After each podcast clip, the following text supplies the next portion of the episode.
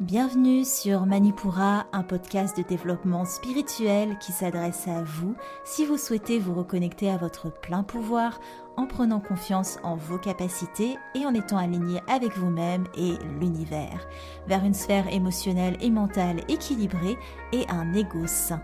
Je suis bas, yoga thérapeute, énergéticienne, astrologue et ma mission est de vous aider à développer toutes les ressources déjà en vous à travers des outils comme l'astral yoga, l'énergétique et l'écrit-thérapie, mon objectif est de vous rendre acteur de votre mieux-être et indépendant sur le chemin de votre spiritualité. Je vous souhaite une excellente écoute.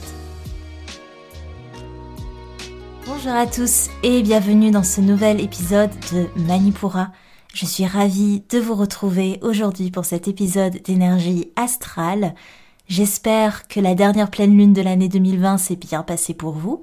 Et j'ai cru comprendre d'ailleurs qu'elle a été forte en émotion pour beaucoup d'entre vous. C'est pas trop étonnant avec les énergies en cancer. Mais je vous remercie euh, pour vos retours sur vos ressentis parce que c'est hyper stimulant de voir comment ça s'est passé pour vous déjà et aussi de vous voir vous reconnecter à vos ressentis. C'est un super travail que vous faites et je vous remercie de partager ça avec moi. Je vous retrouve aujourd'hui pour les énergies de la première nouvelle lune de l'année, ainsi que les deux semaines qui la suivront. Nouvelle lune en Capricorne qui prendra place le 13 janvier à 6h du matin, heure de Paris. Avant de commencer, j'en profite pour souhaiter un joyeux anniversaire à une amie d'enfance qui est née le 11 janvier et qui se reconnaîtra, qui est un très bel archétype de la personnalité capricorne en général, mais bon, elle n'est pas que ça évidemment, et on va décrire ses énergies en capricorne aujourd'hui. Et je clôture cette intro, si on peut dire ça, en lisant un de vos avis laissé cette fois-ci par Elodie sur Instagram qui nous dit J'ai écouté ton podcast sur la pleine lune Bon sang, la claque, je me suis jamais sentie aussi concernée, cette peur, ces émotions qui ressurgissent, cette insécurité, tellement parlant que j'en ai eu les larmes aux yeux, voilà, j'estime que c'est important de dire lorsque c'est bien, merci. Eh bien merci à toi, Elodie, ça me fait plaisir de voir que ça vous permet de mettre des mots, des énergies sur ce que vous ressentez, vos retours sont tellement précieux et je vous remercierai jamais assez de prendre le temps de me les écrire que ce soit sur Apple Podcast ou sur mes réseaux sociaux. Merci à tous ceux, celles qui prendront le temps de le faire. Alors, on est parti pour cette première nouvelle lune de l'année. Le fait que le début d'année soit sous la lueur des énergies en Capricorne, c'est jamais pour rien, évidemment. C'est très porteur, ça nous aide à structurer un nouveau cycle. Si on reprend la perspective des énergies que l'on a traversées fin 2020, si vous écoutez ce podcast depuis sa sortie, il y a presque un mois maintenant, on a passé le seuil de l'éclipse le 14 décembre en Sagittaire. On était dans des énergies feu parce que il faut bien la fougue du feu pour un tel passage à l'action. On a eu le petit pas de recul de la dernière pleine lune de l'année en cancer pour bien se préparer au renouveau, ramasser ses petites affaires et se sécuriser avant de sortir de sa grotte on était dans des énergies hautes du coup, là on arrive avec notre fougue du feu, notre eau nourricière pour arroser la terre du Capricorne. Une lune en Capricorne, c'est avant tout une lune qu'on dit en exil. Exil, c'est une planète qui n'est pas vraiment dans le signe, dans son signe de prédilection. Et la lune, elle est en exil dans le signe du Capricorne. Alors, ça veut pas dire que tout ce qui est attrait à la Lune est contre les Capricornes, loin de là, ce serait bien injuste pour eux, mais ça reflète une grande part des énergies Capricornes qui sont un refus presque inconscient de leur part émotionnelle. On va le voir, on va le décrire, parce que je vais vous parler du Capricorne et de ses énergies qui sont vraiment bienvenues quand on entame un nouveau cycle. Une lune en Capricorne, c'est une lune qui va nous aider à poser nos ambitions, nos projets, à préparer un plan d'attaque, à être constant dans ce qu'on entreprend. Et en tout cas, les énergies de cette nouvelle lune, elle va nous aider à prendre nos responsabilités, à les tenir, à les maîtriser, tout cela dans le but de structurer ce à quoi on aspire. C'est une vraie lune de terre, elle apporte ce socle, cette ambition du Capricorne dont on a bien besoin après les fluctuations lunaires précédentes. C'est une lune où on va maturer les objectifs qu'on s'était fixés lors de la dernière nouvelle lune en Sagittaire. Et le Capricorne, ce n'est pas un signe dont l'énergie est figée, comme on peut parfois l'entendre avec des signes de terre. Le Capricorne, il bouge, il ose bouger, il aurait pu, à certaines mesures, être un signe de feu parce que concrètement, il met les choses en place, il établit des plans d'action, mais surtout il fait pas que les établir d'ailleurs, il les met en action, il est déterminé parce qu'il veut atteindre ses objectifs, voire au-delà.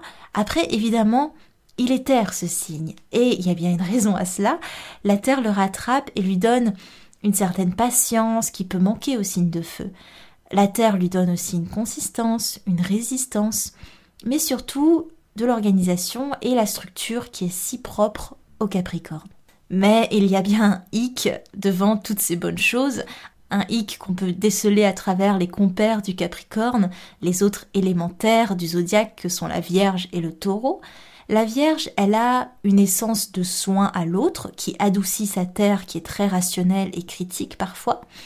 Et le taureau, il est relié à l'amour de par sa planète maîtresse Vénus, il est relié au plaisir de la vie, il est heureux entouré de ses proches, et c'est cette ouverture aux autres, cet élan de sentimentalité qui manque parfois cruellement au Capricorne, parce que il est tellement fixé sur ce qu'il peut gravir qu'il va avoir tendance à complètement brimer, ignorer sa part émotionnelle, parfois par pure inconscience, mais parfois parce qu'il se dit très clairement que son émotionnel est un frein devant ce qu'il veut mettre en place, parce que l'émotion, c'est plus qu'instable, si vous voulez. D'ailleurs, je vous renvoie à l'épisode 6 si vous voulez décortiquer la partie, le corps émotionnel.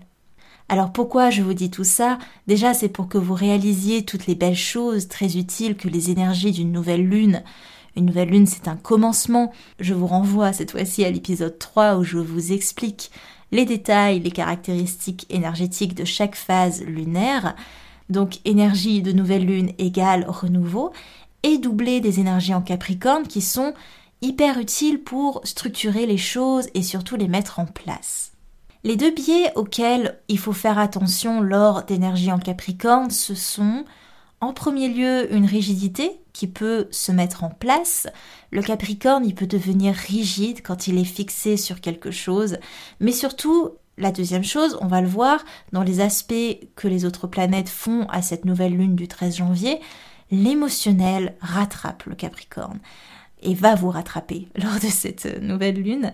Encore une fois, tout est question de juste mesure si vous voulez. Comme on l'a vu avec le cancer, vous vous rappelez peut-être lors de la dernière pleine lune, le cancer, il a une carapace, c'est bien cool pour se protéger, être dans un cocon, mais le revers de la médaille, c'est que il va s'enfermer, il va peut-être avoir tendance à s'enfermer par peur d'oser sortir de son monde. Le Capricorne, c'est pareil, il est structuré, il est ambitieux, certes, mais il peut avoir tendance à zapper son émotionnel et zapper les autres aussi au passage parce que le Capricorne, c'est pas un grand social quand il s'y met et ça va pas l'aider parce que se priver totalement d'une grande source d'apprentissage qui est l'imprévu de ce qui ne peut pas être planifié et structuré comme les émotions et les autres parce que les autres euh, ça ne dépend pas de nous évidemment. Pour finir sur les caractéristiques d'une lune en Capricorne, l'émotionnel va revenir au galop, surtout le lendemain, le 14 janvier, et ça va bousculer notre structure déjà bien jeune. Il faudra pas s'en étonner parce que c'est pas plus mal de ramener un peu d'émotionnel dans un plan, quel qu'il soit, parce que ça le rend humain et vivant, tout simplement. Maintenant, on va parler des aspects, c'est-à-dire ce que les autres planètes ont envie de nous dire pendant cette nouvelle lune. Alors, il y a beaucoup de planètes qui annulent l'énergie d'une autre planète sur la carte du ciel du 13 janvier, et ça, ça va questionner notre pauvre petit Capricorne qui lui essaye de structurer tant bien que mal sa petite tête. On a deux grandes conjonctions lors de cette nouvelle lune, et ces conjonctions, ce sont un carré, c'est-à-dire un aspect qui initie des blocages, des conflits entre les planètes, mais c'est rien de plus qu'un challenge à relever au final, il ne faut pas s'en inquiéter. On a d'un côté une conjonction Saturne-Jupiter-Mercure en verso et d'un autre côté Mars-Uranus en taureau. Énergétiquement, cette configuration, elle va créer une dissonance de ce qui est attrait au passé et de ce qui est attrait au futur. On va vouloir aller de l'avant avec cet Uranus en taureau, il est hyper revendicateur, il veut sortir des principes pour faire sa propre tambouille, et ce Mercure en verso qui donne une énergie avant-gardiste, un mental qui voit loin, qui est autodidacte, et en même temps, on a ces énergies saturniennes qui sont hyper méfiantes en verso, qui n'osent pas vraiment, qui se réfrènent, parce que ce qui est hors des codes, c'est très déstabilisant pour lui. Donc il y a vraiment une dissonance entre les planètes pour cette nouvelle lune qui nous met clairement une tension entre notre désir d'aller de l'avant et des énergies tournées vers le passé. Est-ce que ce sera comme avant? Est-ce qu'on est sûr de continuer comme ça? Ou on réinvente les choses? Les énergies nous laissent un peu sur le flux tendu, si bien qu'on ne sait plus trop par quel bout commencer et comment établir un plan d'action au final. On n'est pas aidé par une lune noire qui est en taureau et qui nous donne une peur sous-jacente de qu'importe ce que je mets en place, tout est questionnable au niveau de ma sécurité et de ma structure, donc rien ne va aboutir, ou en tout cas ça va pas aboutir sur de long terme. Ça, cette peur, elle est là, mais heureusement, Mars vient nous donner un petit coup de boost et nous soutient dans un passage à l'action pour dépasser cette peur de perte de sécurité et peut-être même qu'on peut se questionner sur ce qu'est la vraie sécurité au final. N'est-elle pas en vous la sécurité la plus stable possible? Je vous laisse méditer là-dessus. Autre point, Mercure-Saturne en verso a tendance à nous embellir le passé pour assombrir le futur. En tout cas, dans notre imaginerie mentale, on s'entend bien, pendant cette nouvelle lune. Pour résumer, au niveau des aspects planétaires, on a un tiraillement, une tension entre passé et avenir. Vouloir changer ou vouloir rester encore une fois sur nos positions cancer qu'on avait lors de la dernière pleine lune, on était bien dans notre cocon de nostalgie, où rien ne venait questionner notre sécurité, mais rien ne venait aussi nous faire vraiment avancer. Alors aidez-vous de notre cher Capricorne, qui lui est plein d'ambition, qui a son élément terre pour nous soutenir, pour nous structurer, pour nous responsabiliser. Le Capricorne, c'est le bosseur du zodiaque, c'est l'adulte du zodiaque. Les grandes working girls que je connais, elles sont Capricorne. Alors aidez-vous de lui pour sortir de l'enfance du cancer, pour sortir des peurs nostalgiques du cancer. Dernier aspect planétaire de cette nouvelle lune du 13 janvier, on peut noter une belle conjonction Soleil-Pluton qui va nous aider et qui va nous appeler euh, l'énergie du phénix, de renaissance. Ça va nous aider à mettre en lumière l'ombre pour recréer une existence encore plus complète. Et Vénus aussi qui vient nous aider à adoucir le tout avec sa présence en Capricorne, mais aussi son aspect avec la conjonction Uranus-Mars et ça va nous ramener un petit peu du sentimentalisme vénusien, histoire de faire bien travailler nos natifs du Capricorne avec de l'émotionnel cette année. Pour vous aider à mettre en pratique tout cela, je vous donne votre petit travail d'écrit-thérapie et votre pratique d'astral yoga associée. En Capricorne, c'est vraiment le moment d'établir des plans d'action. Alors, n'hésitez pas à écrire vos objectifs, à les regrouper si vous en avez beaucoup, à les classer par ordre d'importance, à les décomposer en plusieurs étapes et dans chacune des étapes à écrire la marche à suivre pour y arriver. Vraiment un plan d'action complet, réaliste, réalisable, mais tout de même ambitieux. Pour les natifs du Capricorne, et spécialement pour vous, nul doute que vous avez déjà fait dans votre tête, consciemment ou non, un plan détaillé, je vous conseille d'essayer, et ça va pas être évident, de ne pas rationaliser vos émotions. De ne pas chercher forcément à comprendre une émotion pour mieux s'en défaire.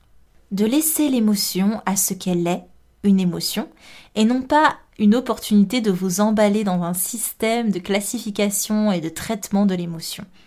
Alors comment ça se traduit concrètement votre euh, exercice d'écrit-thérapie Ça va être de tenir un journal de vos émotions et de ne pas chercher à, à minimiser les émotions déjà, à vous dire ok celle-là sert peut-être à rien donc je vais pas la noter. à ne pas les catégoriser et à ne pas les mettre en perspective.